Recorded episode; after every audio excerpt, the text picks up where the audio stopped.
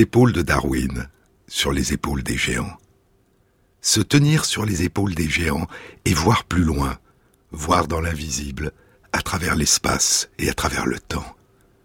Plonger notre regard dans le passé et remonter le temps à contre-courant, vers les jours lointains, avant les plus anciennes traces d'écriture qui nous sont parvenues. Remonter le cours du temps à la rencontre des innombrables cultures et sociétés qui nous ont précédés à travers le monde et dont les archéologues tentent de reconstituer l'histoire. Un il était une fois que nous ne cessons de redécouvrir sous des formes toujours nouvelles et que les sciences ne cessent d'enrichir et de transformer. La révolution ou la transition du néolithique, la révolution de l'agriculture, la révolution de la domestication des plantes et de l'élevage a été très progressive. Puis, à partir d'un certain seuil, dans la plupart des sociétés humaines, elle est devenue irréversible et elle a profondément transformé les modes de vie, les formes d'organisation sociale et les cultures des sociétés. La Chine a été l'un des berceaux de l'agriculture dans le monde. Et comme je vous le disais la semaine dernière, en Chine, les plus anciennes traces de domestication du millet commun datent d'il y a 8000 ans et celles du riz et du petit mil d'il y a 7500 ans. Et partout où elle a débuté, dans le croissant fertile, en Chine et sur le continent américain, la domestication des plantes a été un phénomène très progressif. En Chine, les plus anciens vestiges de culture du petit mil sauvage datent d'il y a 11 500 ans, c'est-à-dire 4000 ans avant les plus anciennes traces de sa domestication. Des vestiges de culture du millet commun sauvage datent d'il y a 10 000 ans, c'est-à-dire 2000 ans avant les plus anciennes traces de sa domestication, et des vestiges de culture de riz sauvage datent d'il y a 10 000 ans, 2500 ans avant les plus anciennes traces de sa domestication. Et ce n'est qu'il y a environ 5000 ans que le riz domestique a cessé de varier génétiquement, de s'hybrider avec le riz sauvage, et qu'il est devenu la seule forme de riz cultivé. Après le chien, le seul animal domestiqué en Chine a longtemps été le cochon. En 2016, une étude était publiée dans PLOS ONE. Elle était animée par Thomas Cucci du Muséum national d'histoire naturelle, du CNRS et du département d'archéologie de l'Université d'Aberdeen, en Écosse. Elle impliquait Jean-Denis Vigne et des chercheurs de trois instituts de Chine. Les chercheurs avaient étudié quatre sites archéologiques dans la province du Henan, l'un des berceaux de la civilisation chinoise, dans la vallée des deux grands fleuves, le fleuve jaune, le Huanghe, et le fleuve bleu, le Yangtze.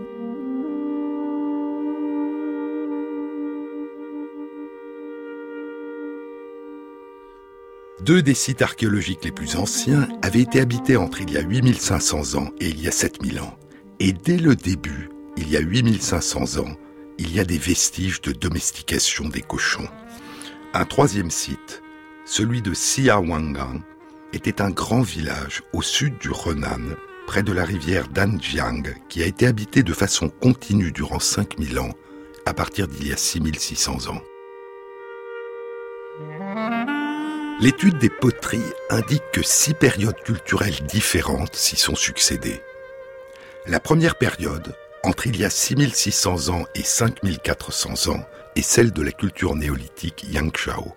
Les deux périodes suivantes, jusqu'il y a 3900 ans, correspondent à des cultures néolithiques plus tardives, les cultures Tsujialing et Lungshan. La quatrième période, entre il y a 3900 ans et 3500 ans, correspond à la culture de l'âge de bronze Early Trow, dont certains disent qu'elle a été la période de la fondation de la mythique dynastie Xia par Yu le Grand. Selon les grands livres de la tradition chinoise, le Jing, le classique des documents, les annales de bambou et le Shiji, les mémoires historiques de Sema la dynastie légendaire des Xia aurait débuté il y a environ 4200 ans, lors de la grande inondation, quand Taiyu, Yu le Grand, a dompté les eaux.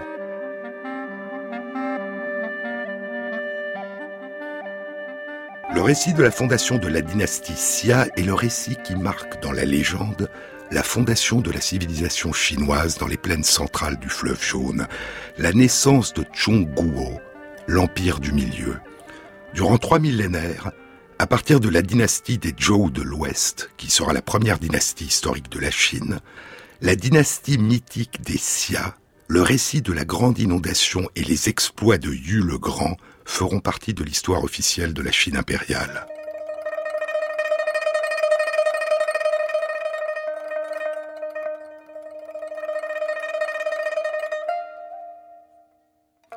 Sur le site Xinjiai, au nord-est de l'ancien village de Xiaowangang, se dressait une grande cité de l'âge de bronze Early Trow, entourée d'un fossé et d'un mur de pisé.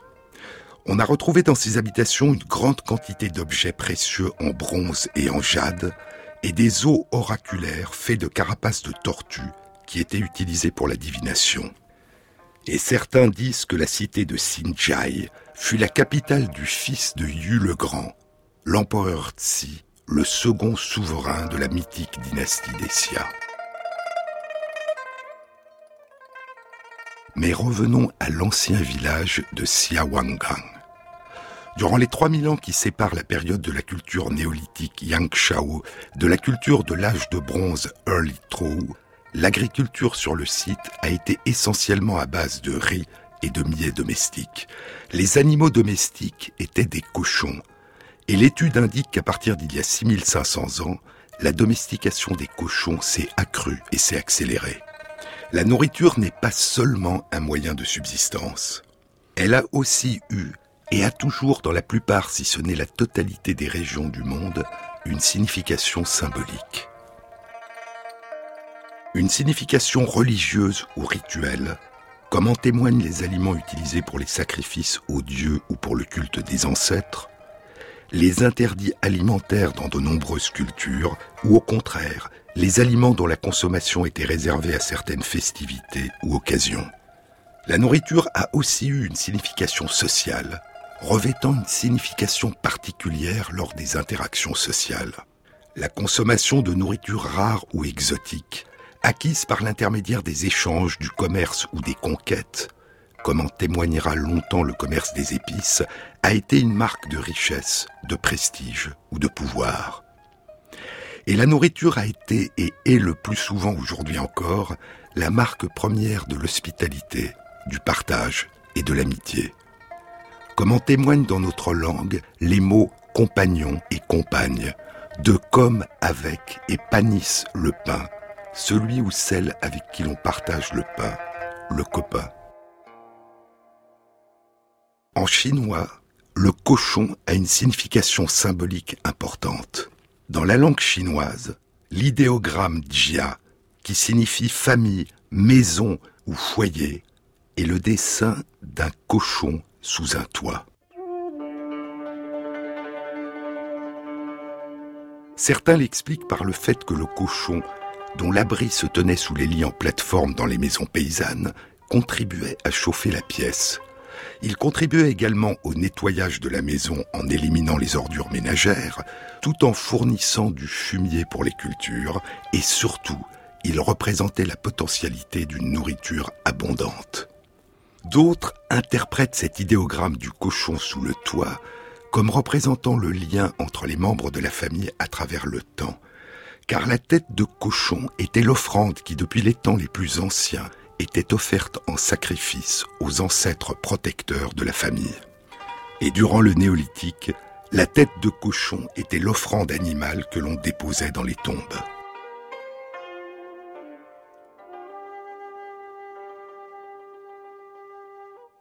Une étude publiée en 1994 dans Current Anthropology explorait les sépultures des quatre plus grands sites funéraires de la province du Shandong à l'est de la Chine. La province du Shandong est contiguë à la province du Henan. Elle est située au nord-est du Henan, au bord de la mer Jaune. Les sites étudiés étaient le site de Tawankou, près du mont Tai, au sud de l'embouchure du fleuve Jaune, et les sites de Sanlihe, de Chengzi et de Yetian. La culture néolithique de cette région a été nommée culture néolithique Tawankou, du nom du site de Tawankou, C'est dans les tombes de Tawen Crow qu'ont été découverts les plus anciens tambours de Chine dont le fût était en bois et la membrane en peau d'alligator. Ces tambours datent d'il y a plus de 6000 ans. La culture Tawen Crow a été divisée en trois périodes. Ancienne, entre il y a 6300 ans et 5500 ans. Moyenne, entre il y a 5500 ans et 4900 ans. Et tardive, entre il y a 4900 ans et 4400 ans. Et l'étude explorait dans ces sites funéraires, durant les périodes moyennes et tardives de la culture Tawen Crow, la surface des tombes et le nombre d'objets précieux, dans les tombes où avaient été déposées des têtes de cochons et dans celles qui en étaient dépourvues.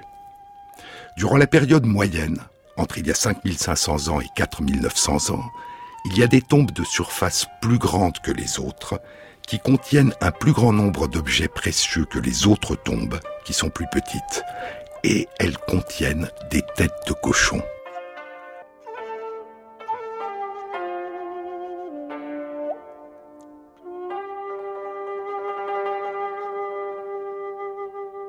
Et cette disparité entre les tombes s'accroît très nettement durant les cinq siècles suivants, durant la période tardive entre il y a 4900 ans et 4400 ans, suggérant un accroissement des inégalités en termes de richesse. Les objets déposés, en plus des têtes de cochon, sont des poteries, des outils de pierre, des objets précieux ou sacrés de jade, d'ivoire et de turquoise, et des carapaces de tortue. Et il y a aussi des figurines de cochons. Et ainsi l'étude suggère non seulement l'existence d'une augmentation des disparités en matière de richesse, de prestige ou de pouvoir durant cette période du néolithique en Chine, mais aussi l'importance symbolique qu'avait l'animal domestique dont le dessin sous le dessin d'un toit allait plus tard dans l'écriture désigner la famille, la maison, le foyer. L'animal continuait après la mort à accompagner le défunt, et son offrande contribue à perpétuer le lien familial de l'ancêtre avec sa descendance. L'étude était intitulée Sépulture, cochon et prestige politique dans la Chine néolithique. Pourquoi des têtes de cochons et pas des cochons entiers?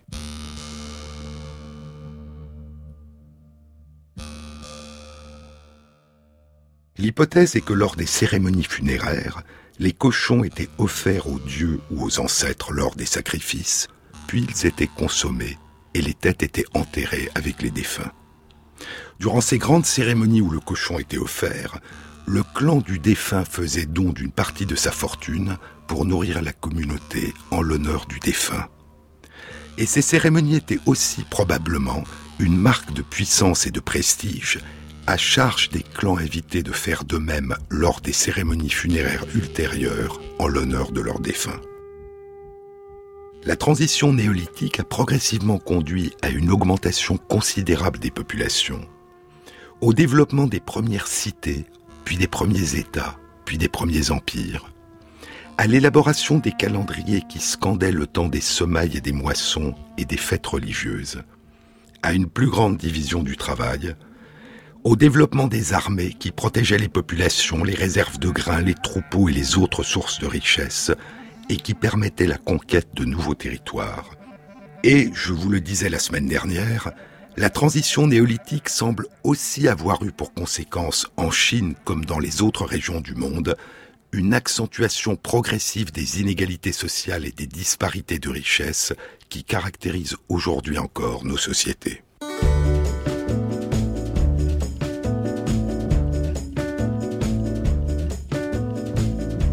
Un leurre, une illusion d'optique, juste l'odeur de la passion chimique. Pour une sirène, à quoi bon? J'ai un avion à la maison, à réaction. Bas les pattes, fait demi-tour, joli tambour. Je porte un casque anti-amour sur les oreilles, descend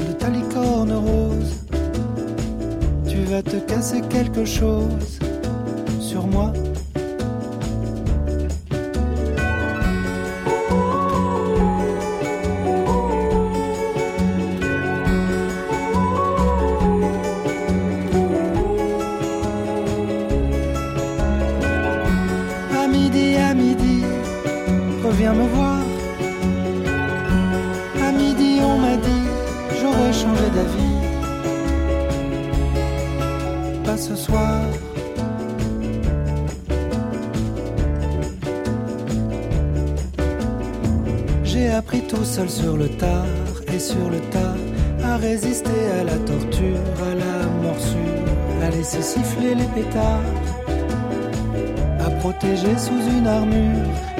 Cœur.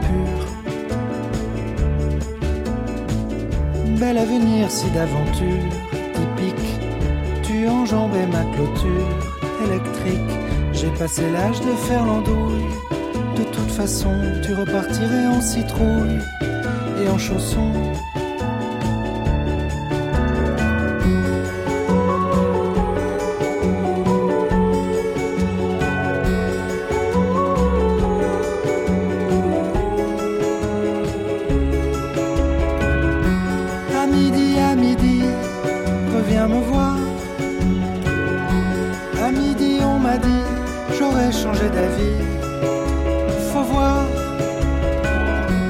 À midi, à midi, reviens me voir. À midi, on m'a dit, j'aurais changé d'avis. Pas ce soir.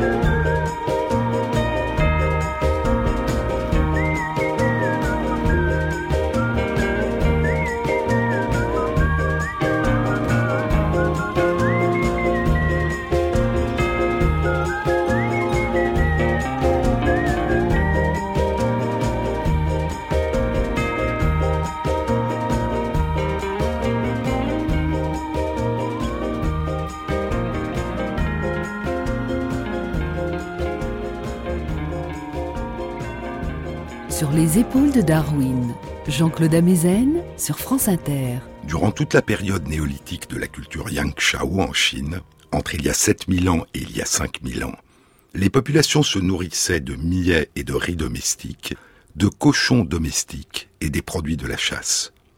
Il y a aussi des vestiges de choux, de raisins, de pavots et de glands, mais en petite quantité. Durant la période plus tardive du néolithique, à partir d'il y a 5000 ans, les sociétés deviennent plus complexes. Durant la culture néolithique Lungshan, entre il y a 4500 ans et il y a 4000 ans, apparaissent de très grands villages avec des fortifications à piser. C'est la période où débute la culture de l'orge et du blé domestiqué en provenance de l'ouest, des régions du croissant fertile. Les routes que suivaient ceux qui ont apporté le blé et l'orge du croissant fertile ou des régions avoisinantes jusqu'aux plaines centrales du fleuve jaune ont pu passer par le désert de Taklamakan, au nord du Tibet, au long de ce qui allait plus tard devenir l'une des routes de la soie empruntées par les caravanes. Et d'autres routes encore ont pu exister à travers les steppes de Mongolie au nord, à travers la Birmanie au sud-ouest, ou encore par voie maritime au long des côtes de la vallée de l'Indus à la Chine du Sud.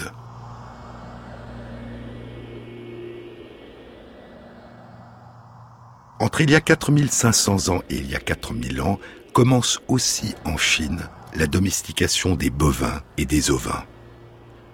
Puis ce sera le temps de la culture de l'âge du bronze Early Trow.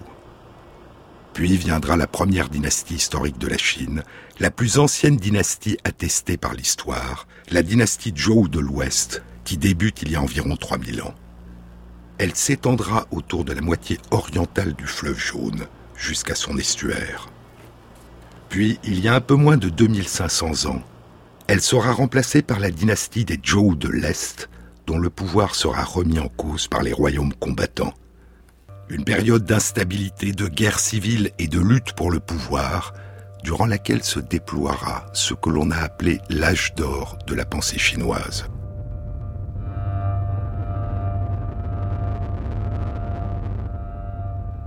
C'est l'époque de Krangfuzi que nous connaissons par son nom latinisé, Confucius. C'est la période où fleuriront durant près de quatre siècles les cent écoles de pensée qui proposent différentes philosophies, différentes théories politiques et différentes visions de ce que devrait être une bonne société. Avec notamment les textes de Confucius, de Lao Tzu, de Zhuangzi et de Mengzi. Puis, au bout d'un peu plus de 500 ans, il y a 2221 ans, l'un des rois de la période des royaumes combattants, après avoir conquis tous les autres royaumes, mettra fin à la dynastie des Zhou de l'Est. Il unifiera pour la première fois l'ensemble du pays et deviendra l'empereur Tsin, qui donnera son autre nom à l'empire du milieu, la Chine. Il ne régnera que dix ans, et quatre ans après sa mort, une rébellion mettra en place la dynastie des empereurs Han, qui régnera durant quatre siècles.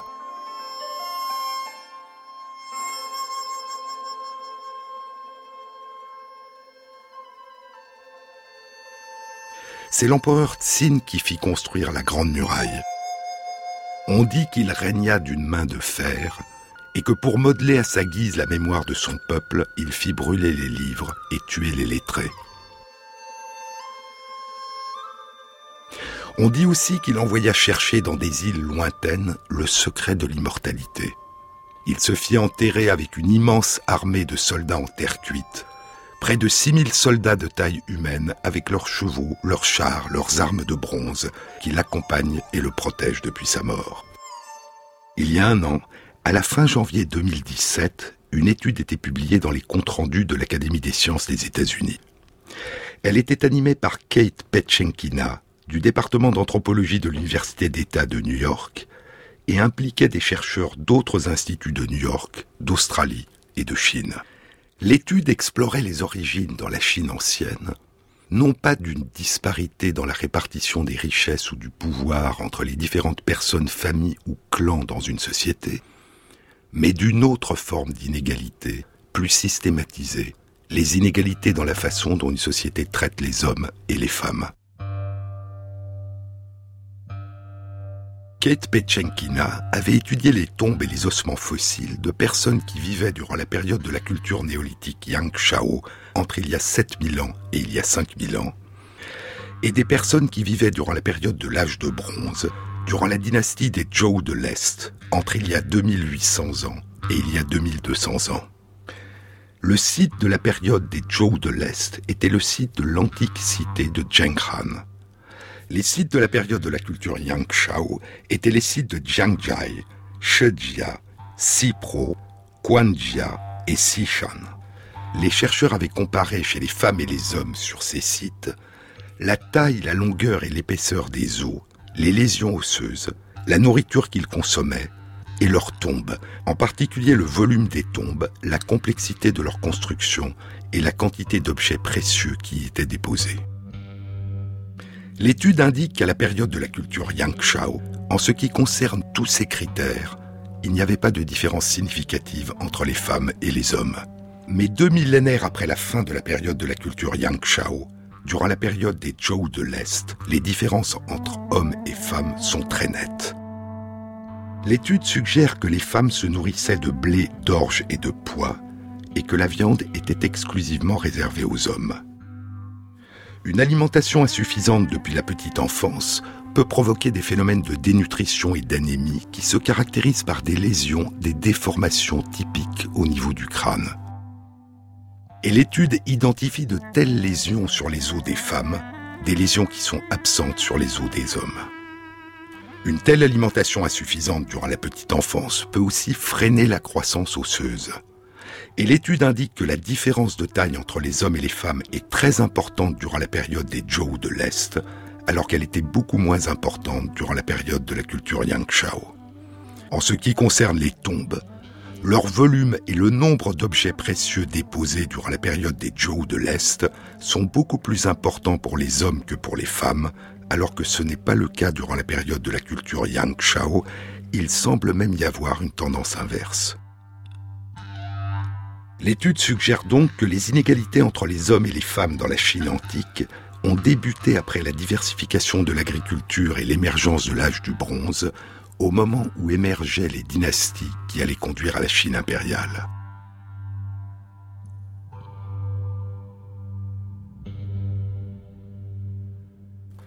Confucius a vécu à la fin de la première période de la dynastie des Zhou de l'Est et il est mort au tout début de la période des royaumes combattants. Les entretiens de Confucius, rédigés par ses disciples et achevés près de 700 ans après sa mort durant la dynastie Han, sont un recueil de ses enseignements et de ses prescriptions, et ils constituent l'un des guides des comportements et des principes sur lesquels s'est fondée la culture chinoise. Kate Pechenkina et ses collègues soulignent que les entretiens de Confucius ne mentionnent les femmes qu'une seule fois.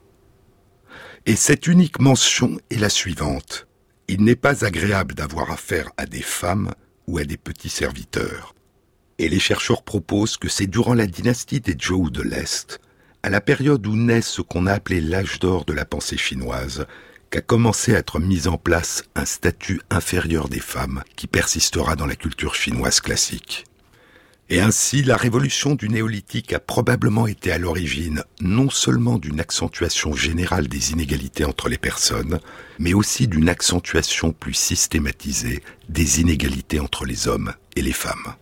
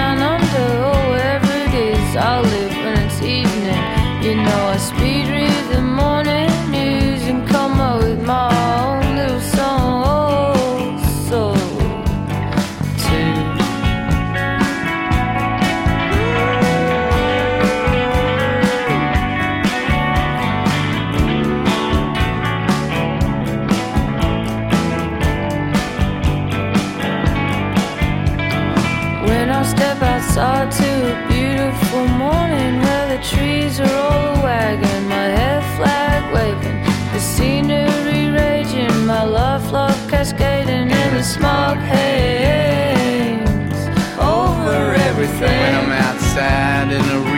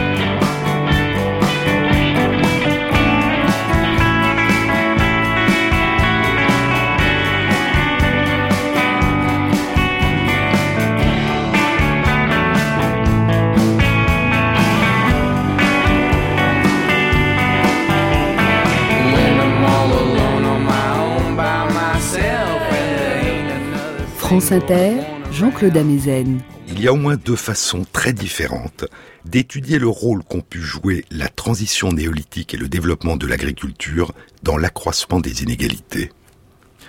L'une consiste à plonger dans le passé lointain et a tenté à partir des vestiges archéologiques de retrouver des traces de disparité économique entre les personnes ou les familles et d'explorer si elles avaient tendance à se propager et à s'accentuer au fil des générations. Il faut pouvoir déterminer la nature des critères pertinents à étudier. Et pour obtenir plus que des données locales dans une région particulière, il faut pouvoir mener et interpréter des études comparatives dans différentes régions du monde où la valeur attribuée au bien a pu être très variable et changer au cours du temps. Une autre approche, plus facile à réaliser, consiste à explorer le présent, à comparer les inégalités dans de petites sociétés contemporaines de chasseurs-cueilleurs et d'agriculteurs, et de tenter de distinguer dans ces sociétés d'aujourd'hui ou d'un passé récent les lointains reflets d'un bouleversement très ancien qui plonge ses racines dans la transition néolithique. C'est ce qu'ont tenté depuis une quinzaine d'années plusieurs études. Je vous ai parlé la semaine dernière de l'une des plus complètes qui a été publiée dans Science en 2009. Elle était animée par Monique Borgerhoff-Mulder du département d'anthropologie de l'Université de Californie à Davis et par l'économiste Samuel Bowles de l'Institut de Santa Fe et elle impliquait plus d'une vingtaine de chercheurs de différentes universités des États-Unis, du Canada, de Grande-Bretagne et d'Italie.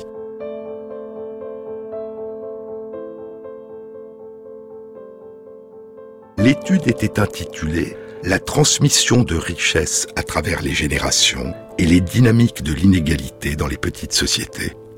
Les chercheurs avaient étudié 21 petites sociétés à travers le monde. Certaines étaient constituées de chasseurs-cueilleurs non sédentaires ou de pêcheurs sédentaires, d'autres étaient des sociétés d'horticulteurs, d'autres étaient des sociétés d'éleveurs non sédentaires, et d'autres encore étaient des sociétés d'agriculteurs. Les petites sociétés de chasseurs-cueilleurs, de pêcheurs et d'horticulteurs étaient des sociétés d'aujourd'hui, et les petites sociétés d'agriculteurs étaient pour partie des sociétés d'aujourd'hui, et pour partie des sociétés disparues qui vivaient entre le XVIe et le XIXe siècle. Et les chercheurs avaient étudié trois types de richesses transmissibles, trois types de capital et leur transmission à travers les générations.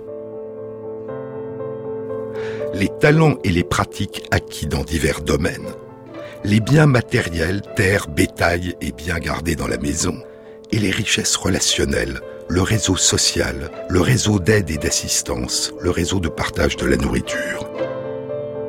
Je vous avais dit que l'un des critères les plus utilisés par les économistes aujourd'hui pour apprécier les écarts de revenus et de patrimoine et pouvoir les comparer à différentes périodes et dans différents pays du monde est le coefficient de Gini. Il évalue le degré d'inégalité économique par un nombre compris entre 0 et 1.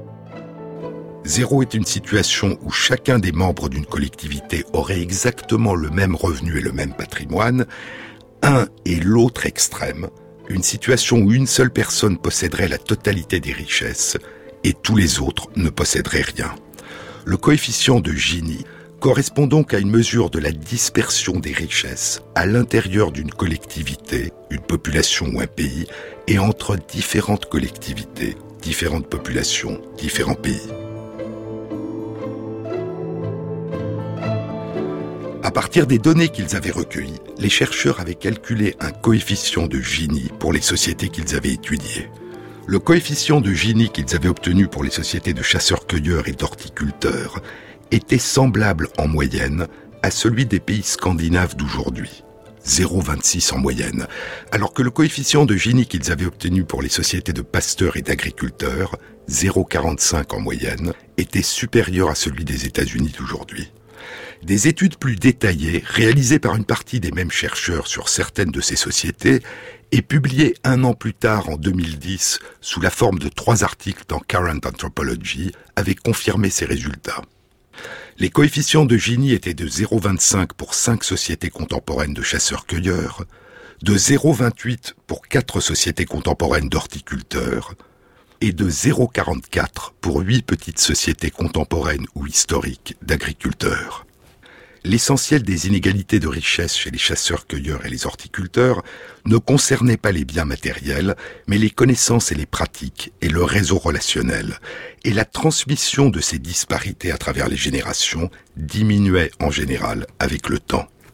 Au contraire, l'essentiel des inégalités de richesse chez les éleveurs et les agriculteurs était constitué de biens matériels, et la transmission de ces disparités à travers les générations avait tendance à s'accroître avec le temps.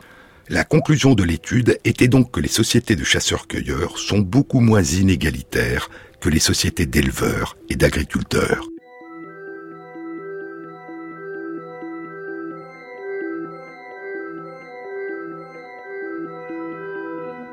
Mais les études des sociétés contemporaines présentent un écueil majeur. Elles nous parlent d'aujourd'hui et non pas du lointain passé. Or, les sociétés évoluent, et de telles études ne peuvent prendre en compte les évolutions qui ont pu se produire durant les derniers dix mille ans. Le présent de ces sociétés ne peut pas nous révéler leurs origines.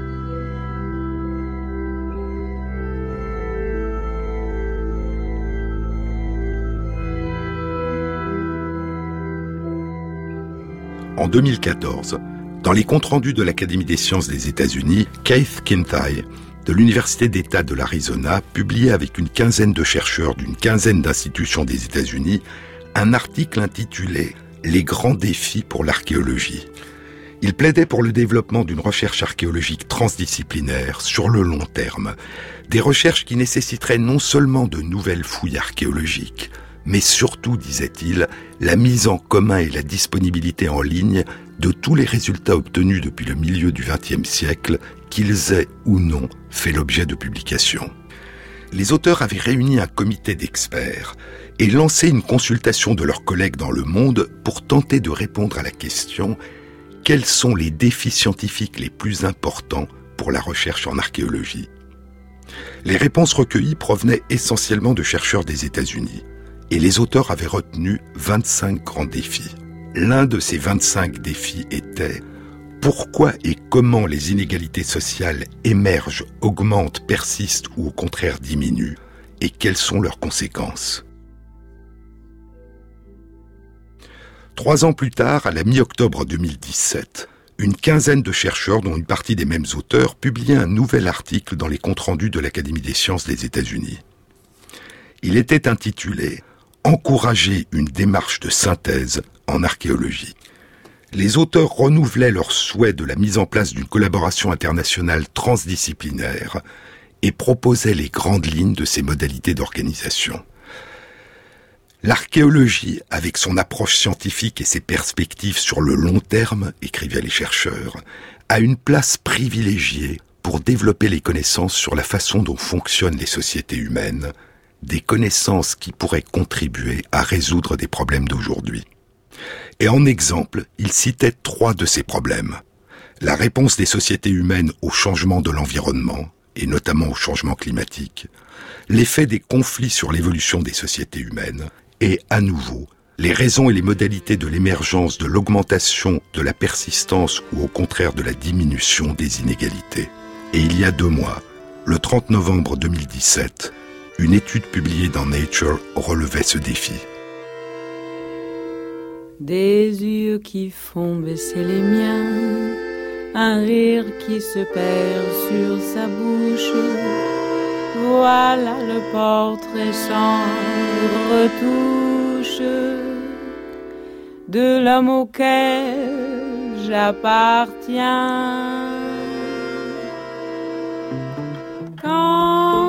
Il me prend dans ses bras, il me parle tout bas, je vois la vie en rose. Il me dit des mots d'amour, des mots de tous les jours, ce que ça me fait quelque chose? Il est entré dans mon cœur une part de bonheur dont je connais la cause. C'est lui pour moi, moi pour lui dans la vie. Il me l'a dit, l'a juré pour la vie. Et dès que je l'aperçois, alors je sens en moi mon cœur qui bat. Des nuits d'amour à plus finir, un grand bonheur qui prend sa place.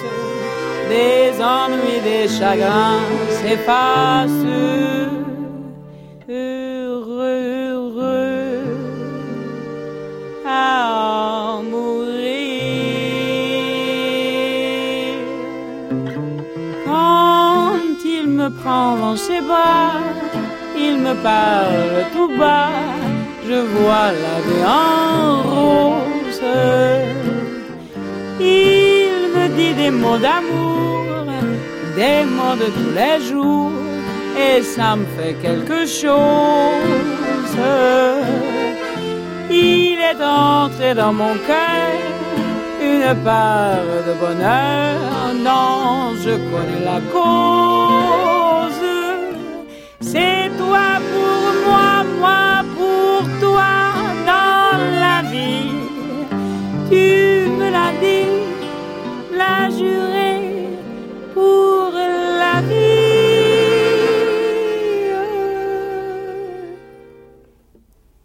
Et bien quand je t'aperçois, alors je sens en moi mon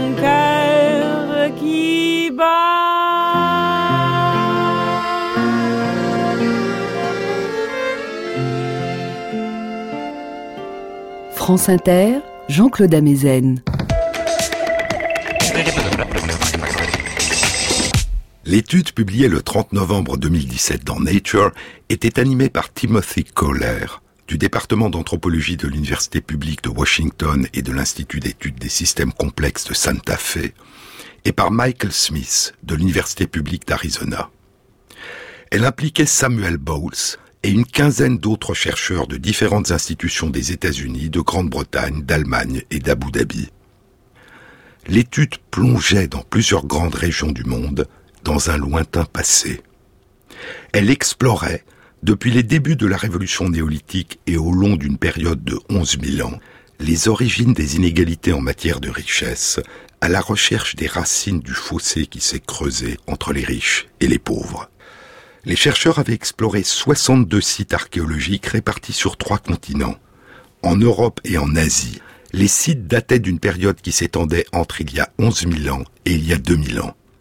Et en Amérique du Nord et en Amérique centrale, les sites dataient d'une période qui s'étendait entre il y a 3000 ans et il y a environ 300 ans, le moment de la destruction des sociétés amérindiennes de l'Amérique du Nord par les colons européens. Certains de ces sites à travers le monde avaient été habités par des populations de chasseurs-cueilleurs sédentaires, d'autres par des populations d'horticulteurs, et la très grande majorité des sites avaient été habités par des populations d'agriculteurs.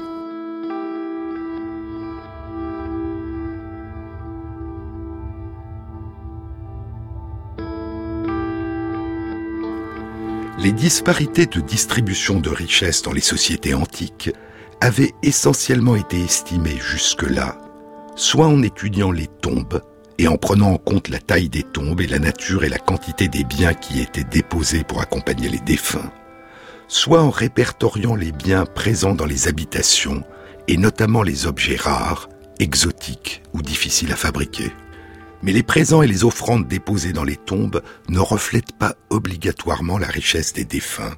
Ils peuvent traduire l'estime que leur portait la collectivité et les offrandes qu'elle leur a faites lors de leurs funérailles.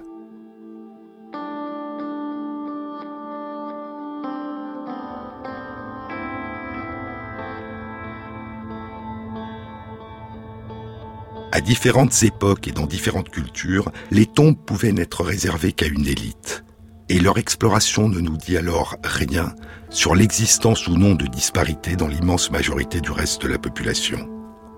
Quant au contenu des maisons, il peut ne pas refléter la richesse de leurs occupants. La plupart des biens ont pu être emportés lorsque des familles ont changé de maison ou sont parties ailleurs. Et la valeur attribuée aux objets a pu être très variable selon les cultures, les lieux et les époques. Pour ces raisons, Kohler, Smith, Bowles et leurs collègues ont choisi d'explorer les disparités de richesse et leur évolution à travers l'espace et le temps dans différentes régions du monde et à différentes périodes en utilisant un tout autre critère, la mesure de la taille des habitations. Et à partir de ces mesures, dans chacun des 62 sites archéologiques, dans toutes les régions du monde et toutes les époques qu'ils ont étudiées, les chercheurs ont calculé un coefficient de Gini. Les études réalisées dans les sociétés contemporaines et dans les sociétés historiques datant d'il y a quelques siècles indiquent que la taille des habitations est en général un bon critère pour juger des ressources économiques des personnes qui y vivent. Mais est-ce que ce critère convient pour juger de la disparité des richesses dans les temps très anciens? Les chercheurs ont pu le vérifier dans au moins un cas. Le coefficient de Gini calculé par les chercheurs à partir des différences de taille des maisons dans la Mésopotamie antique au début de la période babylonienne dans les cités d'Our et de Nippur, ce coefficient est en moyenne de 0,40. Et ce coefficient est semblable à celui qu'ils ont calculé à partir des différents prix des maisons indiqués dans les textes, les contrats de vente tels qu'ils ont été déchiffrés sur les tablettes d'argile de l'époque. Les chercheurs ont en effet déduit à partir de ces textes un coefficient de Gini de 0,38 pour les prix des maisons dans la cité de Nippur et de 0,41 pour les prix des maisons dans la cité d'Our. Et ainsi, le coefficient de Gini calculé à partir des tailles des différentes maisons sur les sites, ou à partir d'un éventail de prix de différentes maisons à la même époque à Our et à Nippur, concorde. Un coefficient de Gini d'environ 0,40 semblable à celui des États-Unis d'aujourd'hui.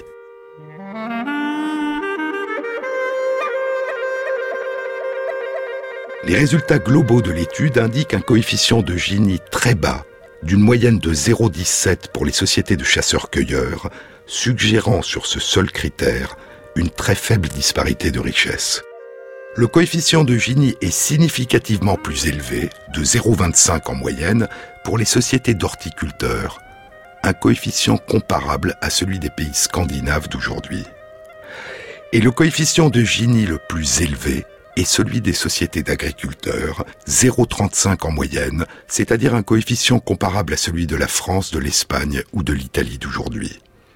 L'étude indique aussi que les disparités de richesse ont augmenté en moyenne avec le temps, à mesure que les populations augmentaient en nombre et que les modalités d'organisation des sociétés devenaient plus complexes.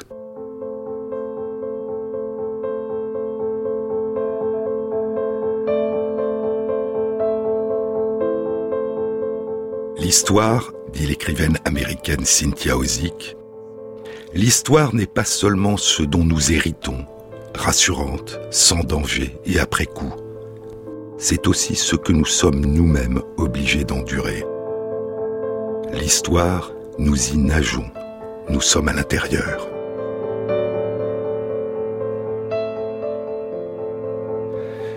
Parce qu'il est difficile de comparer dans différentes régions du monde des sites datant de périodes très différentes, entre il y a 11 000 ans et il y a 300 ans. Et parce que l'un des effets de la révolution néolithique a été une augmentation progressive de la taille des populations et de la complexité des modes d'organisation des sociétés sur tous les sites qui vivaient d'agriculture, les chercheurs ont décidé de comparer les sociétés d'agriculteurs en prenant pour critère la durée qui s'était écoulée depuis la période où localement la domestication des plantes avait débuté. En d'autres termes, les chercheurs se sont demandé si une caractéristique commune à la plupart des sociétés néolithiques à travers le monde pourrait être que les disparités de richesse sont devenues d'autant plus importantes que la transition vers la domestication des plantes était ancienne. Ils ont donc comparé sur chaque site le coefficient de Gini calculé à partir de la disparité de taille des maisons et le temps qui s'était écoulé localement depuis le développement de la domestication des plantes. L'étude indique que durant les 1800 années qui ont suivi la domestication des plantes, le coefficient de Gini passe de façon comparable dans tous les sites d'un coefficient bas typique des sociétés de chasseurs-cueilleurs à un coefficient plus élevé typique des petites sociétés d'agriculteurs. Puis le coefficient de Gini continue d'augmenter en moyenne de manière comparable durant les 700 ans qui suivent dans les sites d'Europe, d'Asie et d'Amérique. Mais l'étude indique aussi que cette évolution vers toujours plus d'inégalités économiques une fois accomplie la transition vers l'agriculture, que cette évolution ne semble pas inéluctable. À partir du moment où plus de 2500 ans se sont écoulés depuis la domestication des plantes, les trajectoires entre les sites d'Europe et d'Asie et les sites d'Amérique commencent à se séparer. La disparité des richesses continue d'augmenter dans les sites d'Europe et d'Asie, alors qu'elle demeure stable ou se met à se réduire dans les sites d'Amérique du Nord et d'Amérique centrale. Les sociétés antiques dont la population est plus importante et les territoires plus étendus, les sociétés qui ont constitué de grandes cités ou des États ou des empires, ont eu tendance à être plus inégalitaires dans la répartition des richesses. Mais parmi les sites inclus dans l'étude, la proportion des petites sociétés par rapport aux grandes cités ou États est plus grande en Europe et en Asie que dans les sites d'Amérique. Ce n'est donc pas ce facteur qui explique l'évolution apparemment très différente des inégalités économiques dans les sociétés de l'ancien monde et du nouveau monde après 2500 ans de domestication des plantes. À quoi a pu être due cette surprenante différence? Nous le découvrirons dans une prochaine émission. La prochaine rencontre transdisciplinaire du Centre d'études du vivant dans la série Les battements du temps aura lieu à Paris le mardi 30 janvier et concernera la peinture, la peinture de Giotto. Elle est intitulée L'œil et le regard. Elle sera animée par Victor Stoikita, écrivain, professeur d'histoire de l'art à l'Université de Fribourg, titulaire de la chaire européenne du Collège de France pour 2018. Vous trouverez tous les renseignements concernant cet événement sur la page de l'émission sur le site franceinter.fr.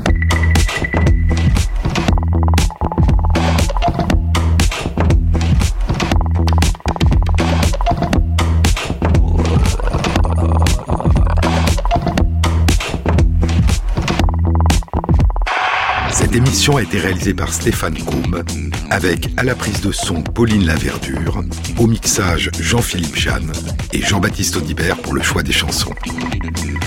Et merci à Christophe Magère qui intègre sur la page de l'émission, sur le site franceinter.fr, les références aux articles scientifiques et aux livres dont je vous ai parlé.